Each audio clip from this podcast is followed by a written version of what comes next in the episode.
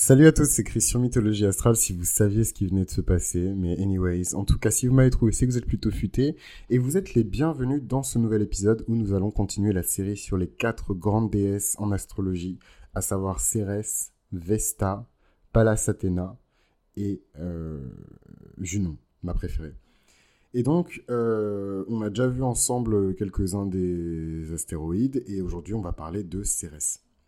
Alors Cérès, euh, Peut-être que je l'aime plus en mythologie qu'en astrologie. Euh, la signification profonde de Cérès en astrologie est extrêmement complexe.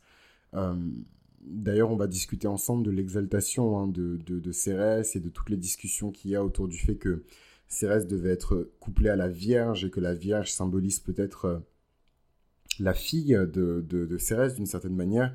ce qui serait pas du tout faux. Et d'ailleurs, je verse complètement dans ce sens-là. Moi aussi, je suis de ce côté-là. Euh, et en même temps, bon, euh, c'est pas évident de déterminer l'exaltation d'une planète.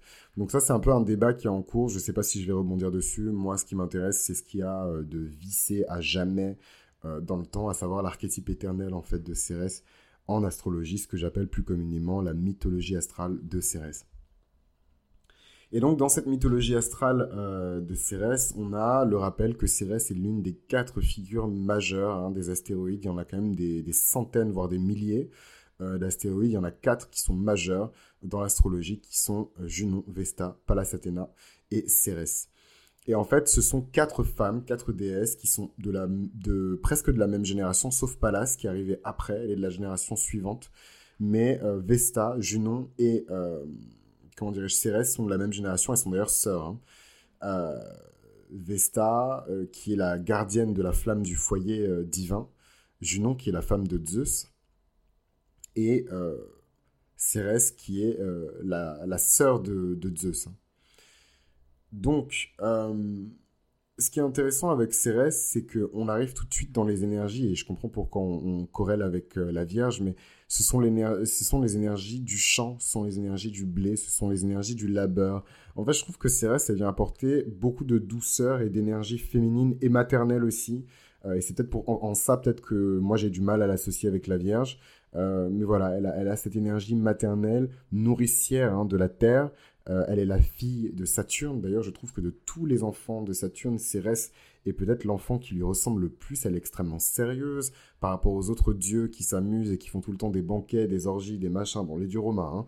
Euh, elle, elle va tout le temps vaquer à ses occupations. Elle prend compte de ses responsabilités. Et, c'est ce qui fait que quelque part, Cérès est la fille préférée de, Saturne. Hein. Cérès est très certainement la fille préférée de, Saturne. Et euh, ce que je trouve particulièrement intéressant avec Cérès, c'est que ça nous permet d'aborder la question du soin, la question du fait de nourrir quelqu'un, de protéger quelqu'un, de, comment dirais-je, et de se protéger soi aussi, mais euh, vraiment cette action de, nourrir, voilà, et pas dans le sens euh, fast food, McDo, ouais, je me remplis le ventre, vraiment nourrir quelqu'un, voilà, moi je n'utilise pas ce terme-là pour tout le monde, mais quand j'ai des relations et des conversations extrêmement profondes avec quelqu'un, je, dis souvent que la personne me nourrit intellectuellement, je me sens nourri. Euh, voilà, et c'est vraiment cette énergie-là, Cérès, c'est quelque chose de plein, c'est quelque chose de content, c'est quelque chose de rond. Euh, Cérès est également connecté euh, à un grand domaine qui est celui du deuil, et c'est aussi la déesse du deuil, parce qu'il y a une grande partie quand même de la mythologie astrale de Cérès qui tourne autour de la perte hein, de sa fille euh, Proserpine qui a été euh, kidnappée par le dieu de la mort, Pluton, qui l'a emportée aux enfers avant de la violer et de, la garder en captivité.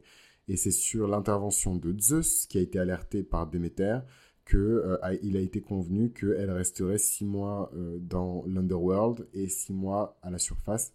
Et donc, ce qui correspond à peu près au cycle, au grand cycle en tout cas, des saisons et en fonction du séjour et de la présence de sa fille euh, dans les cieux, Déméter est joviale ou malheureuse.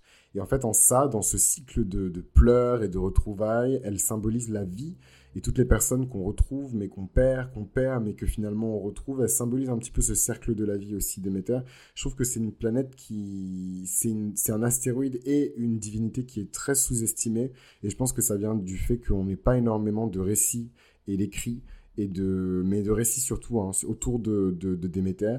Elle passe sa vie à, pleurer, à se plaindre, à chercher sa fille euh, ou à se mettre en colère contre l'humanité jusqu'à ce qu'on lui rende sa fille, quoi. Et donc c'est vrai qu'on l'a réduit un peu à ça dans la cosmogonie romaine, et je trouve ça dommage.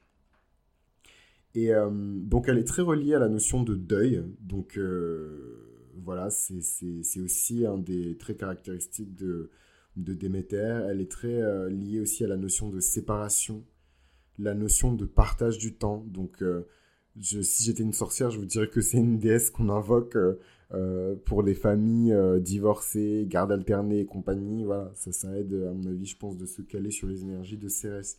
Mais en tout cas, c'est l'une des rares, pour ne pas dire la seule, avec Orphée, qui a réussi à signer un deal avec Pluton, quoi c'est pas non plus tous les jours que Pluton, bon, vous me direz, il a violé la fille de la, dame, mais, mais euh, c'est pas tous les jours que Pluton euh, accepte comme ça un agreement, d'autant plus que c'est Pluton.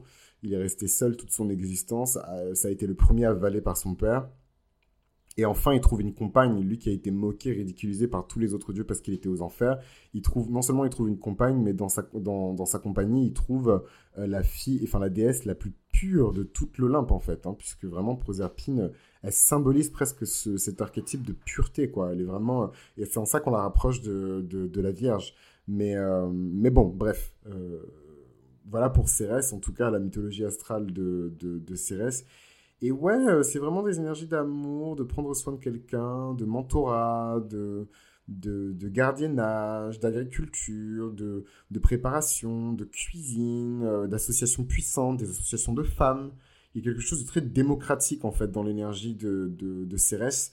Et euh, c'est aussi ce que Cérès symbolise euh, dans le chart. Ça me permet de faire ma transition, c'est super. Cérès, en fait, dans le chart de quelqu'un, montre la manière dont on prend soin de quelqu'un. Cérès, dans le chart de quelqu'un, euh, nous montre par exemple, si elle se trouve dans un signe de terre, une énergie qui fait qu'on va prendre soin des gens de manière ultra concrète et ultra pratique. Peut-être qu'on va cuisiner pour eux, on va les masser, on va les... Voilà tous ces trucs de, Cérès euh, en, signe de terre. D'ailleurs, elle est dans quel signe ma Cérès, moi? Il me semble qu'elle est en signe de terre. Ouais, whatever, c'est pas important. Et, euh, et voilà, et euh, donc une Cérès en signe d'air, par exemple, va alimenter la personne avec des idées. Vous vous doutez bien que moi, c'est ma Cérès préférée, la Cérès en signe d'air. Parce que c'est les gens qui vous nourrissent par la pensée, ils vous nourrissent par le dialogue, ils vous nourrissent par la parole, et c'est tout ce qu'on veut en fait. Euh, ce qui est intéressant, ah ben je vais faire ça en fait, je vais faire, euh, je vais faire par élément pour Cérès. Je vais pas faire par signe, je vais faire par élément. En fait, alors Cérès dans les signes de terre, donc je viens de vous l'expliquer, c'est vraiment une Cérès qui va, qu'elle soit en Capricorne, en, en Taureau ou en, comment dirais-je, en Capricorne, en Taureau ou en, c'est quoi l'autre signe de terre, en Vierge, c'est des Cérès qui vont vraiment prendre soin de manière ultra palpable, ultra tangible elles sont pas dans la demi-mesure. Donc c'est très agréable dans un couple parce que euh, vous sentez vraiment que la personne est présente, elle est enracinée dans la situation, elle est là quoi. Euh, et ça c'est plutôt agréable.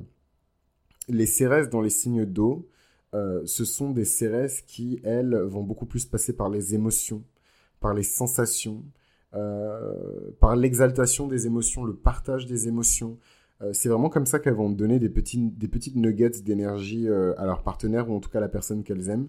Euh, par les émotions, par, comment dirais-je, le son aussi, hein, la fréquence, le son.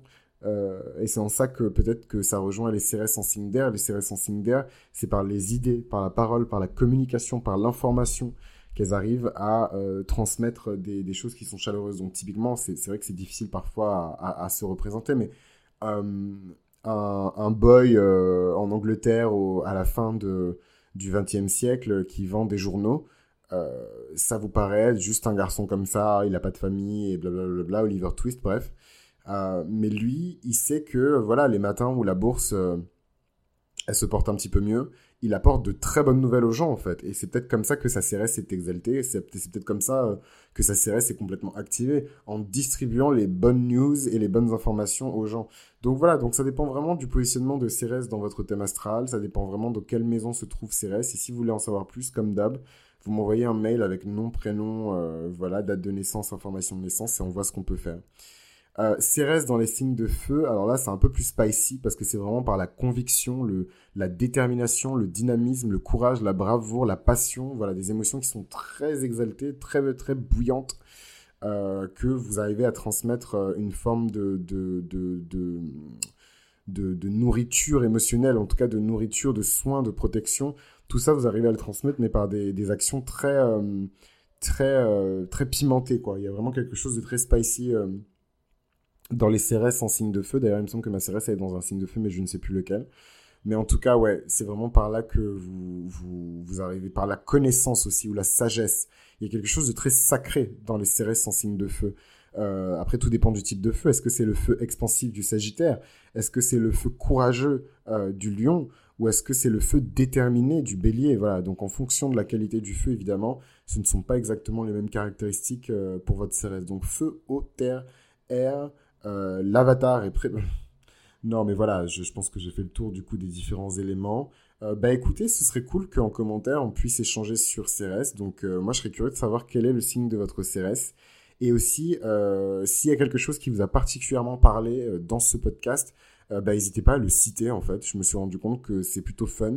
Moi, ça me fait bien marrer de retrouver des citations parce que vous imaginez bien que j'enregistre un nombre, incalculable d'heures de podcast entre ceux que je garde, ce que je garde pas, là où je fais le tri et la post-production et les machins et les trucs.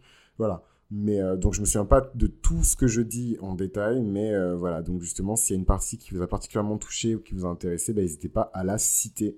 Donc c'était Chris pour Mythologie Astrale. Je vous embrasse et je vous dis à très bientôt.